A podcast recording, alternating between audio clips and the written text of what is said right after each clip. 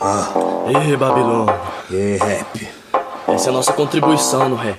Causa apocalíptica mesmo. Salve, Danilo Fogo. Sementes da tribo. Frutos de uma mesma árvore. Regue o rap, tio. Guerra é guerra. Bem mal. Enquanto servirmos o faraó, nunca sairemos do Egito. Tempos que eu vejo barbárie acontecer. Sendo que fala Afronto quem você teme, com nós o sistema é bruto. Eu nem preciso te dizer O bumbo bate, a caixa bate A vida bate, a terra treme. Pelas linhas que eu sei conversar Sobrevive meio ar Vermes e leões É por cima da disputa Que eu sei caminhar Mas eu vivo meio a Serpentes e escorpiões. Tem que saber jogar Pra poder passar de fase. Tem que saber dançar Conforme a banda tocar Mas como somos Mais em nossas bases eu Sigo o caminho que o coração vida. Bom dia! Boa tarde. Boa noite. Estamos começando mais um pipoqueiro e dessa vez é mais o mesmo, porque nós estamos no segundo pipoqueiro. Eu, Patrick Stefanini, um pouco menos tímido, um pouco mais nervoso, estou aqui hoje para falar de liberdade com os meus queridos amigos, alguns não tão queridos assim. E, primeiramente, ele, o escritor maldito, o decepcionante, aquele que me ignora 15 dias no WhatsApp, Fábio Castilho. Caralho, muito boa essa apresentação, muito obrigado. É, Você gostou? Eu adorei, porque fala sobre a verdade, né? A gente vai falar um pouco É. disso hoje também. Exatamente. E ele, o cara mais inteligente que eu conheço, o maior teórico da sua rua, Marlon Nascimento. Sensacional, cara. Vamos investir dinheiro de verdade em você, velho. Tá muito bom. Obrigado. bom. Obrigado, que eu quero largar meu emprego mesmo, quero largar. Sim, gostei, gostei. E hoje a gente vai falar um pouquinho sobre um tema assim, pouco amplo, que é liberdade, porém a partir de uma ótica periférica, né? Quais seriam as dificuldades de se viver numa cidade como a nossa, de tantas oportunidades, porém enfrentando tantas barreiras assim? E o que, que vocês têm a dizer, Marlon e Fábio, sobre o que a gente gravou no primeiro episódio? Quais foram as suas primeiras impressões de como é gravar esse negócio? Esse frio na barriga que tá aí em vocês, já passou? Como é? Fala pra gente. Tá, não, eu acho que foi legal, assim. Surpreendeu as minhas expectativas. Teve uma galera que escutou, pá, uma galera que começou a me seguir. E. Famoso. Sério? Não, foi, tipo, foi duas pessoas, mas, tipo, caralho. Mas, tipo. mas você já se sente, né? Caralho, que foda, né? O pessoal tá atingindo. É. E teve, tipo, né, o pessoal falando que ficou grande pra caralho, tanto que a gente vai tentar fazer hoje uma coisa mais enxuta e tal. Mas eu gostei da experiência, né? A gente prometeu não gravar de novo, mas a gente tá aqui, né? Porque assim, a gente tem coisa pra falar também, foda-se. Entendi, entendi. E você, Fábio, gostou? Ah, eu gostei, cara. Também superou um pouco as minhas, as minhas expectativas, assim. Eu gostei, assim, principalmente porque quando a gente grava ali e depois ouve, né, a gente vê muita coisa que a gente pode melhorar. Eu acho que é. O primeiro episódio foi uma experiência mesmo, né? Essa questão de ter ficado grande, né? Eu acho que isso é uma, é uma lição pra gente não fazer nada maior do que, do que aquilo, e pelo contrário, fazer bem menor. É, e eu também gosto da ideia de a gente estar fazendo parte de uma comunidade, né? Que é, que, que é a podosfera, né? Que é o, o lugar onde as pessoas produzem conteúdo independente, né? E a gente também faz parte de um grupo aí que, é, que são os podcasts antifascistas, né? Então acho que isso é gostoso de sentir, é gostoso de, de perceber que eu tô dentro de uma comunidade que eu não fazia parte até, eu, até ter a ideia de gravar o podcast, né? Então Uhum, eu acho uhum. isso bem gostoso. E também acho legal essa questão de as pessoas começarem a seguir e apoiar. Inclusive, quero agradecer as pessoas que apoiam aí, as pessoas que, enfim, minha mãe, minha esposa. É, os nossos três ouvintes. Foi incrível. Mas é, é engraçado, né? Você falou esse negócio de ouvir, pá. Eu não ouvi. Tipo assim, eu fiquei um tempão assim, é, não ouvindo. Eu falei, não vou ouvir, porque, nossa, eu tô lá, eu não quero saber. E aí teve um dia que eu comentei com o Marlon, que eu não tinha ouvido, e aí ele falou, ouvi. Já tinha passado quase um mês já. E aí eu ouvi, muita vergonha, assim. Não gostei, não gostei, não gostei do programa. Eu acho que a gente poderia ter encerrado muito antes do que se encerrou. Mas é isso, Sim. né? Com os erros vem o aprendizado.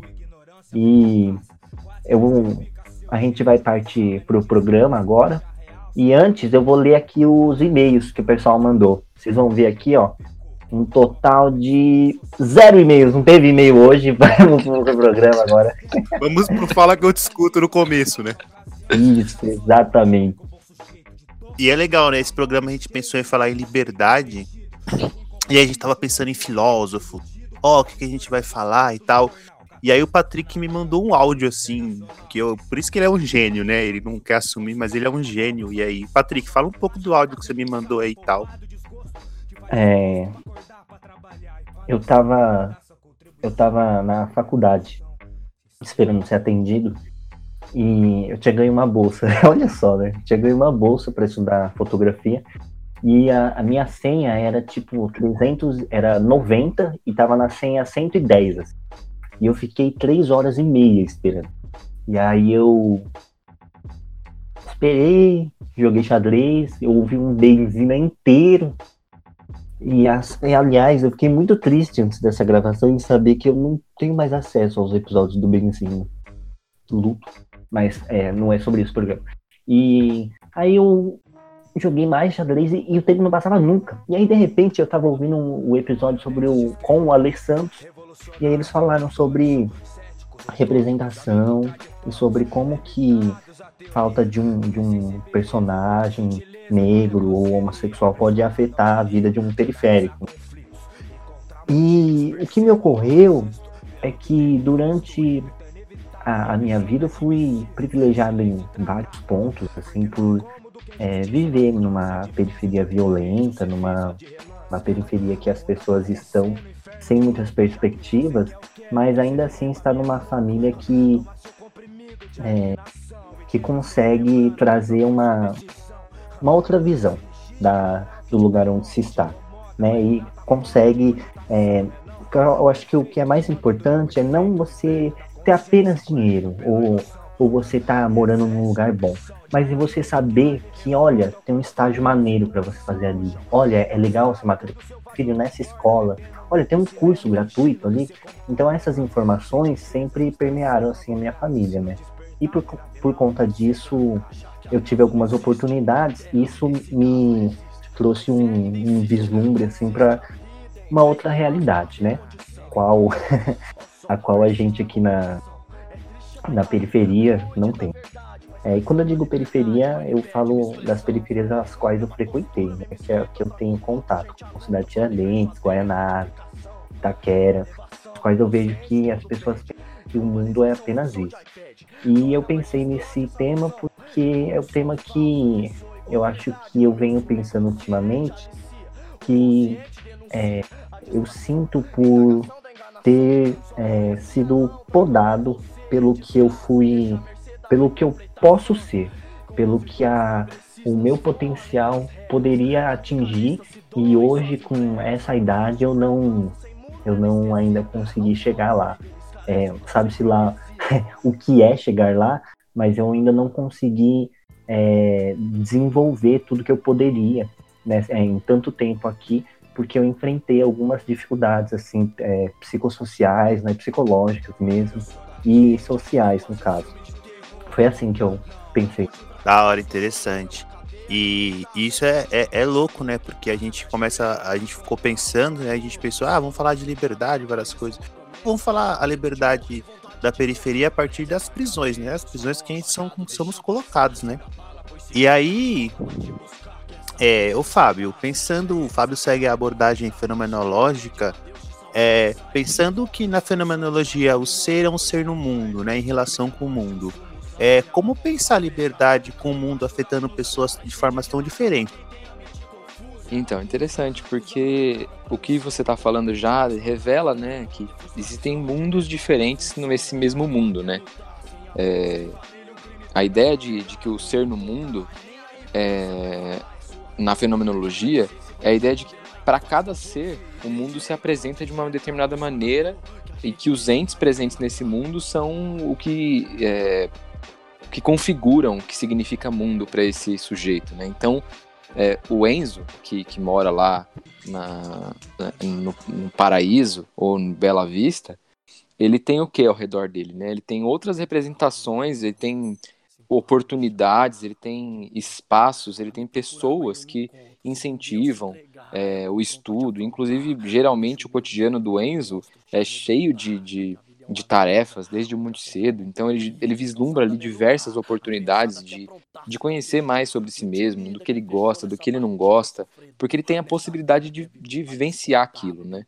E, e, e é muito diferente do cotidiano e da realidade do, do, do, do Clayton, que, que mora em Guaianazes e, e, e tem uma, uma como posso dizer, uma gama de, de experiências muito menores ou reduzidas no sentido de, é, é, de poder vivenciar ali, é, sei lá, na, na infância, ter uma, uma, é, uma gama de, de, de atividades de esporte, de leitura e de, de envolvimento com, com agentes ali que promovam o interesse dele por algo, que, enfim, é, é um. Não, não tô colocando o juízo de valor aqui de ser melhor ou pior. Tô dizendo que a quantidade de coisas disponíveis para essas duas é, realidades é diferente. E, inclusive, o ser, os seres que, que rodeiam esse sujeito são orientados de uma outra maneira, né? É, eu, eu, eu fico pensando assim, também vivi, eu, eu me considero, né, agente da periferia, porque eu me mudei muitas vezes, né, de, de residência e morei em muitas periferias. Assim. Então, eu morei na periferia da Zona Norte, morei em Pirituba, morei é, em São Miguel, morei em Guarulhos e sempre tive contato com, com agentes da periferia também, né, com sujeitos da periferia e com, é, com símbolos né, da, da periferia. Então, eu tive esse contato desde muito cedo e eu poderia muito bem é, simplesmente de me destacar dessa, desse lugar, porque eu não tive, eu, por, pela minha condição, inclusive, de não ter passado por nenhuma dificuldade socioeconômica ou de, de uma dificuldade social mesmo que me impedisse de, sei lá, ter acesso a estudo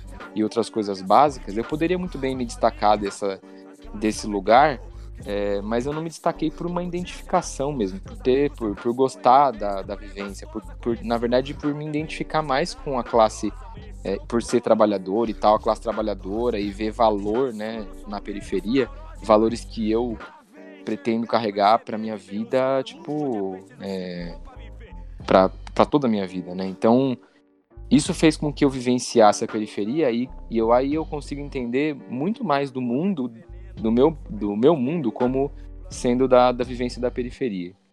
E essa, essa questão da, da, do ser no mundo, de ser diferente para um ou para o outro, é, acontece assim em cada universo que cada pessoa ali está vivenciando. Então, é, mesmo para duas pessoas diferentes da periferia, aquilo aparece de uma maneira diferente, né? O próprio exemplo do Patrick é, é isso. Ele viveu na periferia, mas ele estava dentro de um prédio né? E, e, rodeado de pessoas ali que tinham, vislumbravam outras possibilidades, que colocavam para ele ali, olha, tem aquele curso, olha, é interessante você se matricular em alguma coisa, é grátis e tal. Diferente de quem vive numa outra realidade, às vezes mais é, alijada ali por, por condições mais precárias, enfim, e que vislumbram zero possibilidades né, do que o Patrick alcançou. Então veja que, mesmo na periferia, existem mundos diferentes. Né? Você percebe que a, o mundo de um é diferente do outro. E acho que da fenomenologia que a gente pode falar desse ser no mundo é que ele muda de acordo com as vivências do, dos, dos, dos entes que nos rodeiam. Né? É, queria até ressaltar uma coisa sobre o que você falou, que você disse sobre a diferença entre o Enzo e o Clayton, né? É que às vezes o Clayton não é rodeado de atividades lúdicas, de esporte e de, é, de serviços sociais, né? Que são prestados sociedade.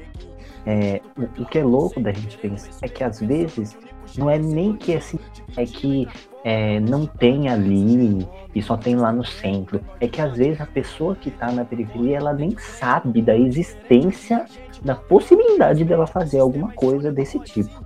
Não sabe que ela pode ir, por exemplo, no centro e entrar num, é, num instituto que tem umas galerias de arte de graça. Que ela pode ir na Paulista e tem diversas coisas para ela ver de graça, totalmente de graça. Só ela ir lá. E isso é, é proposital, assim. É totalmente proposital que a, a gente more tão distante, tão distante do, do centro. E, e quando eu digo centro cultural, eu não estou falando do, do lugar da, é, do governo, da prefeitura, eu estou falando do, do, polo mesmo, do que onde se concentra a, é, a atividade. Então, o, eu acho que isso é uma puta diferenciação e também o que outra coisa que eu queria dizer é que o seguinte, tem uma tia que é da área da educação, então ela sempre está antenada no que está acontecendo. Né? É, isso me possibilitou, por exemplo, durante o ensino médio, fazer um estágio num órgão público. E aí você já tem contato com um pessoal diferenciado, já tem contato dentro, né? Pelo menos para mim foi a primeira vez. Então, é, isso trouxe é, outras perspectivas que eu poderia, é, que eu pude desenvolver. Só que ao mesmo tempo, é, essas perspectivas, elas, é, elas chegam com uma série de dificuldades que você tem que viver, que você tem que é, vencer um transporte de duas horas, daí você tem que estudar à noite, você tem que vencer também uma quantidade de opressões que estão que estão acontecendo no, a sua vida. É, o que eu queria dizer, e um, uma série de opressões dentro da, é, dessa hierarquia que é colocada, porque você está num lugar que é diferenciado, tem pessoas de uma outra classe ali, e as pessoas te olham com um olhar diferente, por você, enfim, uma série de preconceitos. E essas perspectivas, esses lugares novos que você tentar, é, elas vêm com uma série de é, de barreiras que se você quiser se manter ali, se você quiser, por exemplo, fazer faculdade, você tem que vencer. Então, ao mesmo tempo que você sabe da possibilidade de, é, por exemplo, ganhar uma bolsa de estudos, ainda assim você tem que vencer uma barreira gigantesca, que é um, um déficit, uma defasagem na educação gigantesca. Então, ainda vivendo dentro de um condomínio, na periferia, e tendo essas outras perspectivas, você ainda tem que vencer uma barreira gigantesca por conta do déficit que você teve lá atrás. Então é uma dor muito grande, né? Você saber que você é capaz, sim, só que o sistema propositalmente é, cortou as suas asas. Basicamente é isso. Interessante, interessante você falar isso, né? Principalmente de educação, porque eu gosto muito de uma frase do Darcy Ribeiro, que ele fala que a crise na educação não é uma crise, é um projeto, né, velho? E aí a gente começa a pensar que. Não, tipo assim, porque parece que, ah, não, essas coisas acontecem ao acaso, assim, as pessoas terem menos oportunidade, outras terem mais oportunidade, são coisas que aconteceram ao acaso, né? Só que não é, né? Inclusive, é, esses dias eu tava no YouTube é, e, e, dizer que as coisas não acontecem ao acaso quer dizer que tem pessoas pensando conscientemente como elas vão oprimir as pessoas da periferia, como elas vão fazer que as pessoas da periferia tenham uma liberdade cerceada, né? Dentro das potencialidades e das possibilidades que elas deveriam ter de verdade, né? Isso para quê? Para poder para poder ter do outro lado privilégios, gozar de privilégios e uma vida muito confortável, esbanjar, entre outras coisas. Então eu tava vendo a entrevista do Eduardo Moreira, que ele fez com o Ciro Gomes e tal. Ele é um dos considerados dos três melhores economistas do Brasil e tal. E o cara fala que no Brasil é o país mais injusto do mundo, sabe? É o que tem a maior concentração de renda e na mão de 1% da população, sabe? O tamanho do absurdo é que 5%, 5, 5 brasileiros, não 5%, 5 brasileiros têm a concentração de renda de 100 milhões de, de pessoas mais pobres. Isso, velho, isso é uma coisa que denota uma, uma desigualdade brutal, né? E a gente pensa assim, é, o, o, que a- o que ele vai contando durante a entrevista, né? Que, por exemplo, o país precisa de investimento, o país precisa desenvolver, ele precisa de investimento. Só que o Estado não tem dinheiro para se desenvolver. Então, o que, que o, a elite fala pro Estado? Ó, você precisa desenvolver. Ele fala, cara, não tenho dinheiro para se desenvolver. Aí a elite fala, não, eu te empresto esse dinheiro então para você se desenvolver.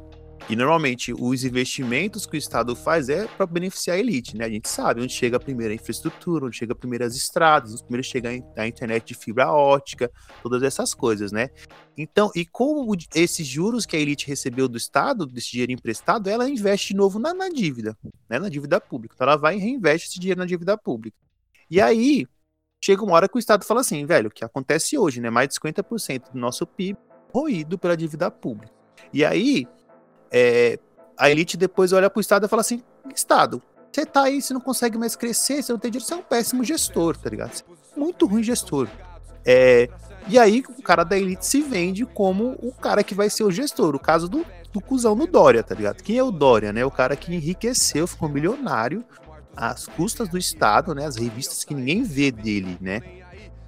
Usou investimento de publicidade do Estado ele usa o Estado para enriquecer e depois ele fala pro Estado: você não sabe ser gestor e eu vou ser o gestor, né? E o cara consegue ainda ser gestor direto do Estado, né? Então, o que o cara vai falando? Sacada é o seguinte, né? A elite, ela tem a grana. Ele até fala: se você acha que dinheiro é tudo, fica trancado num cofre com um milhão de reais, que você vai ver que você vai morrer de fome, porque é um papel, né? Então, na verdade, o que, o que produz riqueza não é o dinheiro em si, mas é o trabalho, né? E é aquele bagulho bem, bem marxista, né? Existem os donos do meio de produção e existem as pessoas que faz, faz o trabalho, né? O dono da fábrica, o cara, ele não, não é nada, ele não tem riqueza nenhuma se as pessoas não acordarem cedo, forem trabalhar para ele, fizerem movimento, né? É, se esforçarem, gerar riqueza para ele, né? Então, o que acontece? A elite sabe disso. Ela sabe que o privilégio, o gozo do privilégio dela, depende do esforço do trabalhador. E que o que, que ela faz para poder se defender, de pensar assim, cara, se esses caras amanhã resolverem não trabalhar, eu tô fudido, eu perdi todo a minha grana. Então, eles fazem o que? Eles, eles sucumbem, né? Eles sabotam, eles oprimem mais a vida do trabalhador. Como isso? Desartic- Desarticulação do sindicato. Eu mesmo sou um cara que trabalha há 12 anos no, na indústria de fábrica, né? setor secundário da, da indústria. E, cara, no há 12 anos atrás o sindicato ia na porta. O cara pergunta o que tá acontecendo e tal, e a gente fazia uma reclamação. Os caras iam conversar com o patrão. Hoje em dia o sindicato nem aparece, né? Reforma trabalhista, por exemplo, que na crise, ano passado, o que que a elite exigiu do Estado? Cara, faz uma reforma trabalhista aí, porque é pra gerar emprego e tal. Não gerou emprego, que foi uma grande mentira, e o Brasil entrou na lista dos 10 piores países para trabalhar, né? Agora a reforma da Previdência, ou seja, cada vez mais você vai colocando as pessoas pobres num fosso que de lá elas não vão sair, né? Então, é, isso é um grande exemplo, tá ligado? Como a elite usa, né, o Estado para poder cercear a liberdade. das- Isso não só pelo lado econômico, a gente tá falando do lado econômico aqui, mas isso são questões de gênero, né? Questões raciais, né? E isso é um processo consciente mesmo, assim, né? E, falando desse lado, é, para terminar a minha fala, falando desse lado racial, e aí que a gente vai falar de, de liberdade, a gente vai falar liberdade a partir de reflexões de quais prisões a gente está, né? E aí eu queria contar a história do André Rebouças, né? É, André Rebouças foi um cara, um engenheiro, né? Ele era um engenheiro militar. Ele era um negro que vivia na época da- do período escravagista, só que ele era um negro da elite. Ele era um negro rico, né? porque naquela época já existia aquela história. Se você se esforçar, se for uma pessoa esforçada, você consegue acessar as camadas, você consegue ter. A meritocracia é vendida desde a época da escravidão, né? Então, André Rebouças, é, ele era um negro, inclusive tinha escravos. E aí, o André Rebouças, um certo momento da vida dele, ele resolveu fazer umas viagens, foi para a Europa, foi para os Estados Unidos. Chegando nos Estados Unidos, ele se deu com o racismo dos Estados Unidos, que é um racismo mais segregacionista.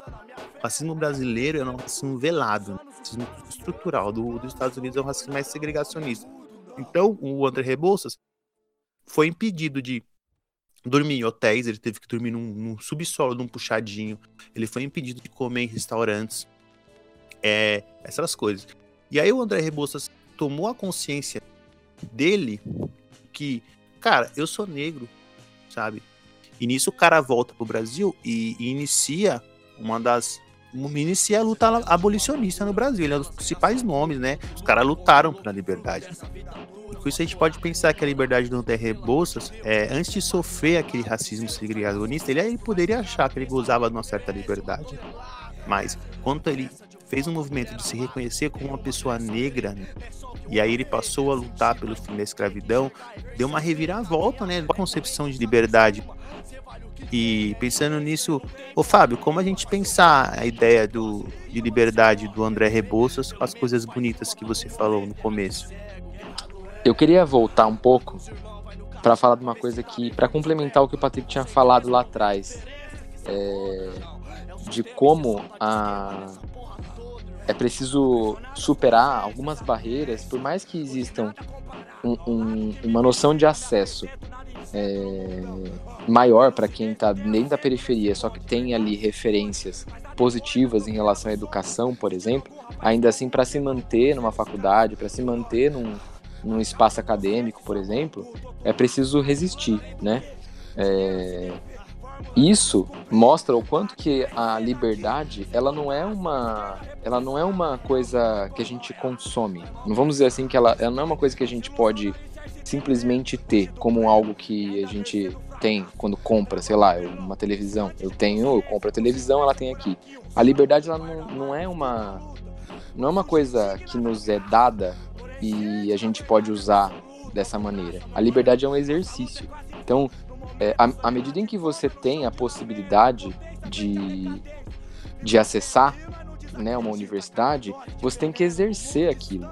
Né? Você precisa ter um, uma disposição, e aí eu vou dizer que dentro da faculdade é necessário uma disposição psicológica real para conseguir suportar as pressões daquele contexto, sendo que quem, por exemplo, vem da periferia está acostumado a, mano, a escola é, é assim, é banal eu falar que eu vou estudar na escola. Eu tô indo pra escola pra, sei lá, pra cumprir ali ritos ali, né? De tipo, para minha mãe, inclusive, não ser cobrada pelo governo de que eu não tô indo pra escola, sabe? Então, é, o contexto não só priva a minha liberdade de acesso, mas quando eu tenho a possibilidade de acesso, é difícil eu conseguir manter essa, é, esse acesso de uma maneira é, verdadeira, íntegra, né? Eu poder estar tá ali inteiro, porque para estar tá inteiro eu preciso rasgar um monte de véu ali que encobre e cerceia a minha liberdade, que é posto pelo modo como a sociedade está organizada. E o exemplo do André Rebouças, eu acho que ilustra um pouco o quanto ele precisou justamente vivenciar uma é, é, a, a, segregação, ele precisou estar tá no, no lugar do segregado, ele precisou ter sua liberdade cerceada para perceber o quanto ele também podia, inclusive, no Brasil, estar contribuindo para essa segregação, né? Ele, como fazendo parte da elite ali, ele pode ter, é... até me corrija se eu estiver errado, o Marlon, mas ele me dá a impressão de que ele teve que vivenciar esse, esse ambiente é... hostil, isso, opressor e hostil, para conseguir é, vislumbrar o quanto era necessário promover a liberdade do, do, dos dele, né? Então, eu acho que essa é uma, uma maneira de ele ter percebido a, uma certa verdade que existe em relação a ele ser negro, né? Ele não era, ele estava ali como um é, como um falso agente do, da elite, né? Ele estava ali fazendo parte daquele, daquele ambiente, mas era falso, né? Porque de fato ele em outro contexto, por conta simplesmente da, da condição é, étnica dele, ele, ele, sofreu também o, o racismo. Né? Então, eu percebo quanto que o contexto nos molda, o quanto que o contexto, aí a gente está voltando a falar daquela questão do mundo, né? O quanto pro, pro André Rebouças ter saído desse lugar confortável Brasil Elite e ter ido para um lugar Estados Unidos ali, onde ele vivenciou a segregação, mudou a concepção do mundo dele, porque os agentes foram outros porque as questões ali que rodearam ele por aquele momento fizeram com que ele percebesse a injustiça, a real injustiça que significa o racismo, né? Então, isso é o que permitiu ele ter acesso à verdade do que ele vivia. E aí eu queria falar de verdade para usar o termo é, que os gregos costumavam usar para falar sobre isso, que é aletheia. Né? Aletheia não é não é a verdade como um juiz de valor, né? A gente pode usar o exemplo da verdade como, por exemplo, uma verdade científica, né? Que são por meio de comprovações, por meio de coisas que eu vou pesquiso, testo, eu chego a um critério de verdade. Eu crio, né, através da pesquisa, um critério de verdade para aquilo.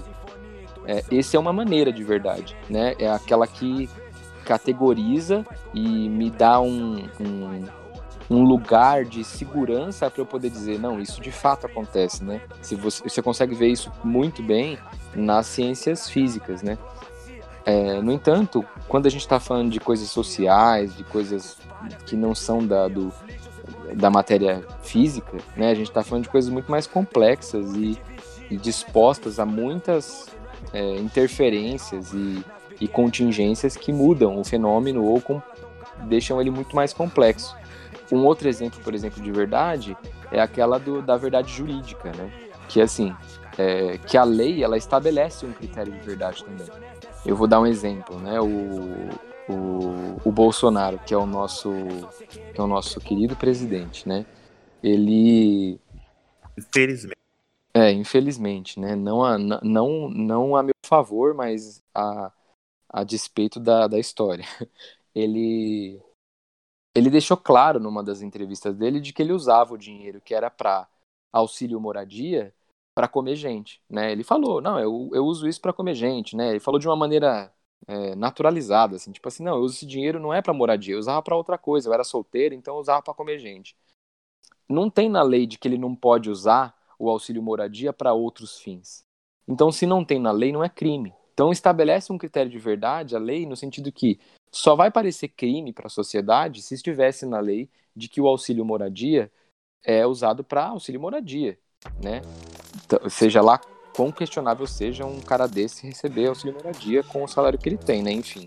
Mas é, a lei, se tivesse essa, essa, essa questão na lei, tipo, não pode usar o auxílio moradia para outros fins. Aí ele estaria cometendo um crime. E aí eu poderia dizer, sim, é verdade, ele está cometendo um crime. Mas como não tem, eu não posso dizer isso, né? Ou eu posso dizer, mas usando um outro critério de verdade, aí ideológico, aí moral, e, e aí fica muito mais complexo. O outro critério de verdade que eu acho que é mais próximo do que a gente está falando hoje, que é o aletheia, né? Essa palavra aletheia significa é, não coberto, né?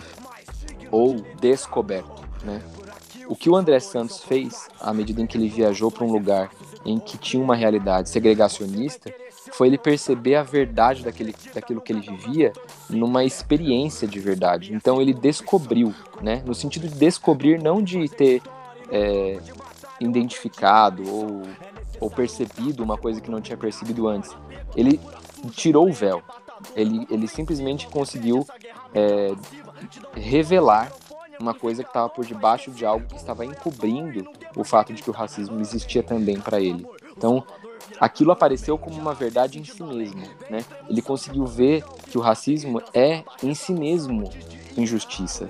E ele conseguiu isso através da experiência que ele teve Unidos. Então, a, a, a ideia de aletheia é, o, é a coisa posta por si mesmo. É uma verdade que aparece muito mais como um sentimento do que como uma razão. Eu não, quando eu tenho uma, uma descoberta é, através dessa ideia de verdade como a leteia, eu não vejo uma verdade jurídica ou uma verdade científica. Eu vejo algo e digo, é isto, né? Eu, eu, eu sinto que é isto. Eu sinto que é verdade. Eu não consigo às vezes não consigo explicar. Às vezes não tenho o, atributo da palavra, o atributo dos termos para dizer o quão isso é verdade. Mas eu sinto. Aquilo tá ali posto e é inegável, né? E, e aí essa questão do inegável, uma vez que eu vejo, uma vez que eu percebo, né, eu não consigo mais velar isso. Eu não consigo mais simplesmente, por meio de, de defesa, por, por mecanismo de defesa, simplesmente negar que isso existe. E aí isso torna, faz a, passa a fazer parte do meu mundo, né? E então o cerceamento da liberdade do André Santos apareceu para ele como aletheia de modo que ele talvez não tenha podido, né, voltar para o Brasil e falar não, tá tudo bem aqui, vou ficar melhor aqui, sabe? Apareceu para ele como uma necessidade de mudança. Ele precisava é, fazer algo em relação a isso. Assim. Eu acho interessante que o Fábio falou pra gente pensar a liberdade, né? Porque o que eu acho que interessante do que o Patrick trouxe para mim e eu fiquei pensando muito, porque é pra gente, porque a gente tem, né? Eu vou falar mal do que eu amo de novo, do liberalismo. A gente tem uma concepção de liberdade do liberalismo, que é o que é a liberdade? Se livrar das prisões. Então, assim, eu me livro da prisão do relacionamento, eu me livro da prisão da minha família, eu vou morar sozinho, né? Eu me livro da prisão trabalho X, né? Eu vou para outro trabalho. É, normalmente através do dinheiro. né? E, e a gente, o que a gente está insistindo aqui, o que a gente vai insistir como a liberdade de uma pessoa periférica é, na verdade, você questionar e saber quais prisões você está inserido. né? Acho que é isso que o Patrick trouxe. E quando ele falou pra gente, nossa, cara, pessoa, eu, eu realmente não tenho heróis, assim, porque eu nunca via na televisão heróis negros, então eu não gosto nem dessas paradas, eu odeio heróis, né? hoje em dia eu não gosto, nem gosto de heróis, porque essa parada mesmo, assim, tem heróis negros na TV, não me identificava, não vejo, né? E aí, eu tive o privilégio, tenho o privilégio de fazer terapia, é, ter acesso à psicologia clínica, e aí, durante a terapia, começa a perceber que liberdade para a gente é liberdade quando você começa a questionar as cicatrizes que o racismo fez na sua pele, impede de ter autoestima para poder buscar tal coisa, as cicatrizes que a pobreza fez em você e te faz sentir é, incapaz de conseguir desenvolver certa coisa do que outra pessoa que seja da elite, né, e tal. E isso eu acho interessante falar, porque quando a gente estava conversando sobre isso, o Patrick fez um autorrelato interessante. assim. E aí eu queria que, ei, Patrick, você quer falar o seu autorrelato e tal? É, eu acho bom a gente refletir sobre a culpa que a gente credibiliza para as pessoas uma questão de que ah existe tanto emprego por aí existe oportunidade sim é, o governo dá tanta bolsa às faculdades é só você fazer por onde merecer merecer né quando as pessoas que vivem no interior da cidade, né? Porque é engraçado esse termo periférico, né? Porque periférico a gente pensa periférico ao centro, né? Mas a, na verdade a gente usa a palavra periférico para quem mora nas bordas da cidade, né? É, no caso da cidade de Tiradentes, que é o meu bairro, é a borda da cidade, é o, o último bairro que tem. Depois disso já não é mais São Paulo. Então, o, as pessoas, os periféricos, né? Eles sofrem de dificuldades assim que pessoas de classe média que talvez nunca tiveram essa vivência nem imaginam, né? E existe o que eu vejo por aí, eu também pensava assim, e eu mesmo até hoje sofro desse conflito, às vezes assim me pego é, pensando uma coisa não tão certa assim, né? Que é credibilizar uma culpa ao sujeito de que, ah, mas é só você ir lá e, e batalhar, né? E fazer. Não é bem assim, né? Um, eu queria trazer uma, um acontecimento, o que eu citei no, no começo do episódio, sobre a faculdade, né? Mas também é, falando um pouco além da educação também, sobre o trabalho eu ganhei uma bolsa, né, de fotografia, eu prestei o Enem e agora no segundo semestre eu ganhei uma bolsa. E para quem não sabe, quando você passa na seleção do SISU ou do ProUni, você tem que fazer uma série de comprovações, de documentos, né, e é uma lista bem extensa. Então eu passei lá na sexta, que foi o segundo dia, aí eu tirei várias dúvidas. E aí na segunda-feira eu saí 5 horas mais cedo do trabalho, fiquei devendo 5 horas. Passei no banco, passei em um milhão de lugares, cartório, é, tirei extratos da minha mãe, um bilhão de xerox. E eu cheguei lá no, na faculdade, eles já tinham entregado 100 senhas. Então mesmo eu tendo acordado 4 e meia da manhã, ter ido trabalhar de manhã, ter saído 5 horas mais cedo, feito tudo isso, eu ainda não consegui ser atendido. E na terça-feira, que era o último dia, aí eu fui lá é, com toda a documentação. Eu demorei mais ou menos umas 3 horas e meia de novo para ser atendido, né? Que é bastante gente, é um processo demorado. E é, descobri que não abriu é, turma para o meu curso, não abriu turma para o curso de fotografia.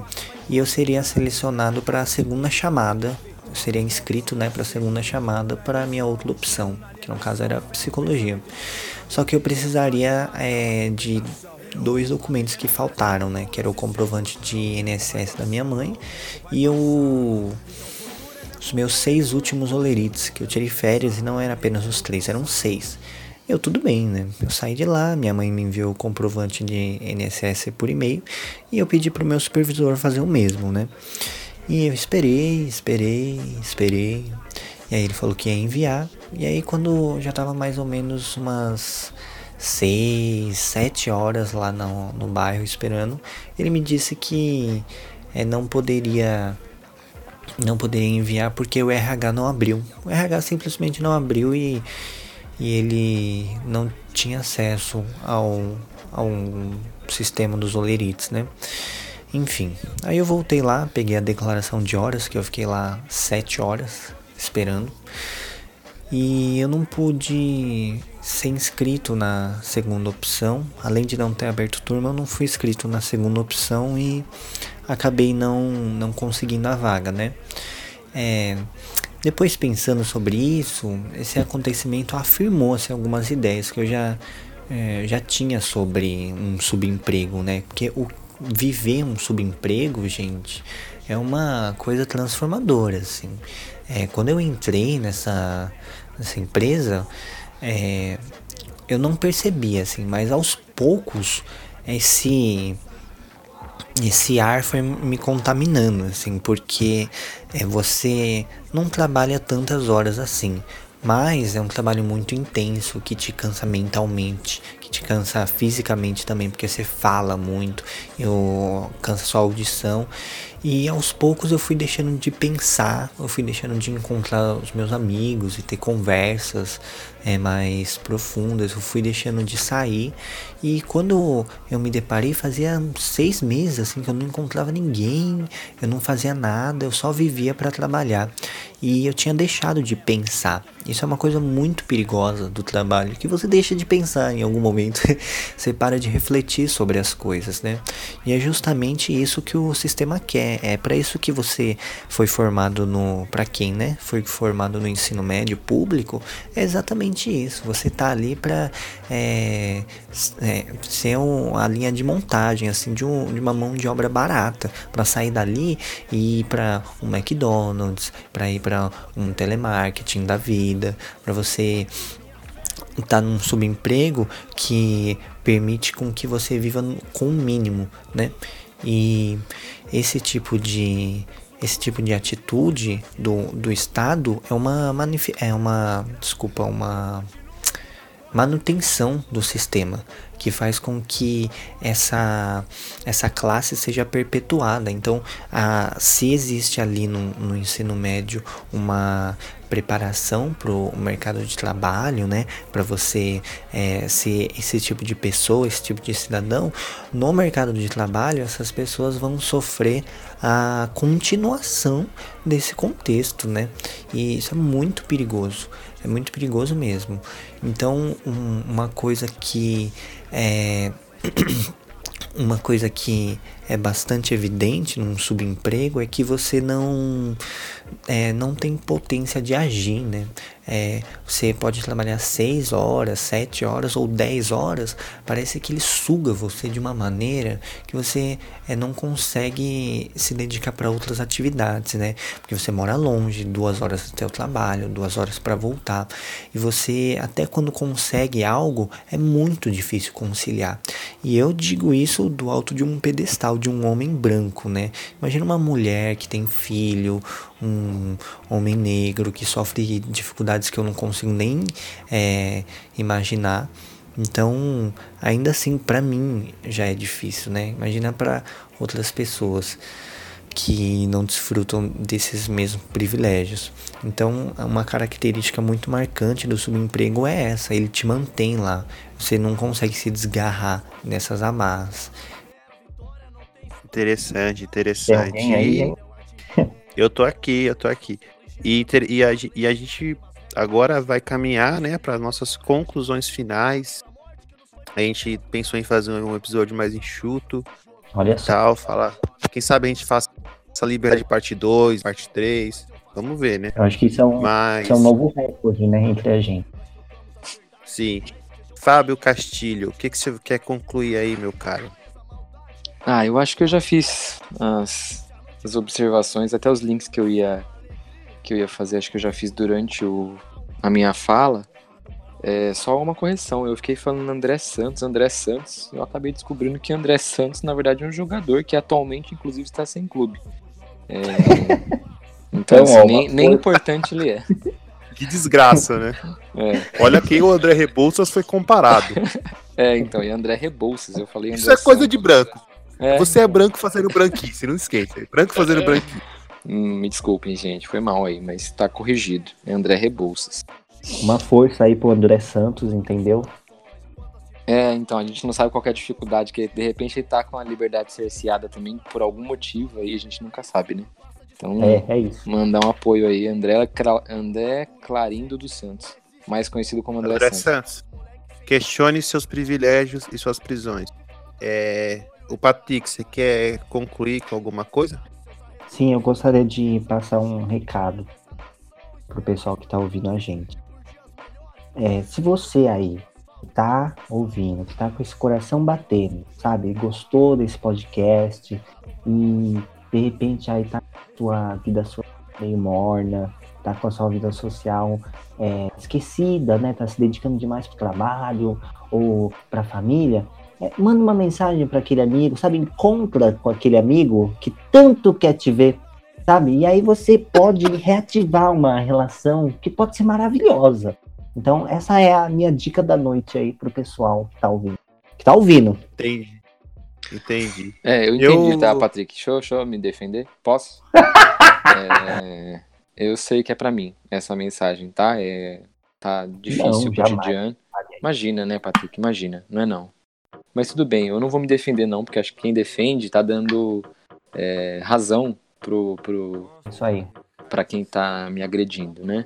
Mas é. Só queria dizer que minha vida é muito difícil. Tá. É, eu, eu gostaria de fazer a minha conclusão aqui. É, pensando mesmo nessa questão né, de, de liberdade e tal, e recentemente eu li um livro é, do Nibrizante, que é um, um poeta periférico aí, genial. assim, ele fala muito de liberdade no livro dele. O Amor Livre é, é Pleonasmo, que é, porra, só pelo nome é um livro do caralho, assim. E aí eu queria ler uma parte do final, que a gente prometeu que a gente não ia ler porra nenhuma, mas não, quero que se foda. Eu não.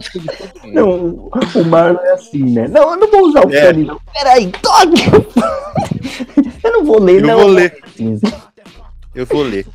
É, e ele tá falando. É, é um, é um- uma crônica né, dele, ele tá falando sobre questões de liberdade. Eu vou ler só o finalzinho assim, que ele fala assim: Bom mesmo é ter consciência do que se faz e poder escolher. Por exemplo, entre se dopar tomando uma cerveja e ficar legal, ou beber um copo de água e se manter bem hidratado e careta.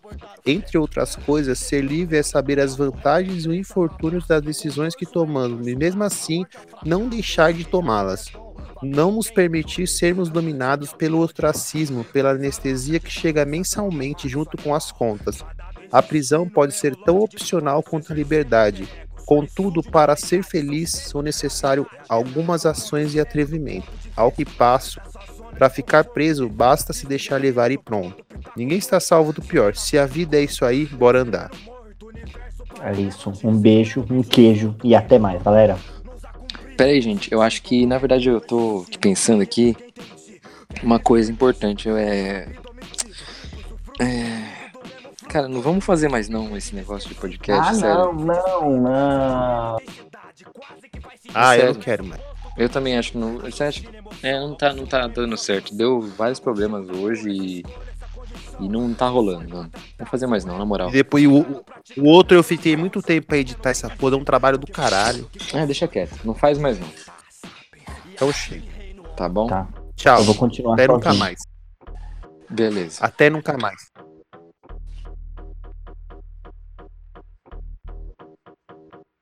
Patrick, encerra o Greg. O Patrick é a eterna luta dele com o Craig. Ô Patrick, me, me, me perdoa, desculpa eu. Ah, vou perdoar. Sem coração. É, perdão é uma coisa engraçada, né? Vamos tomar uns caldos sem cadáver na casa dele troco sensação pro raciocínio Que sei bem de onde vem De quem tô sob domínio Bem e mal são.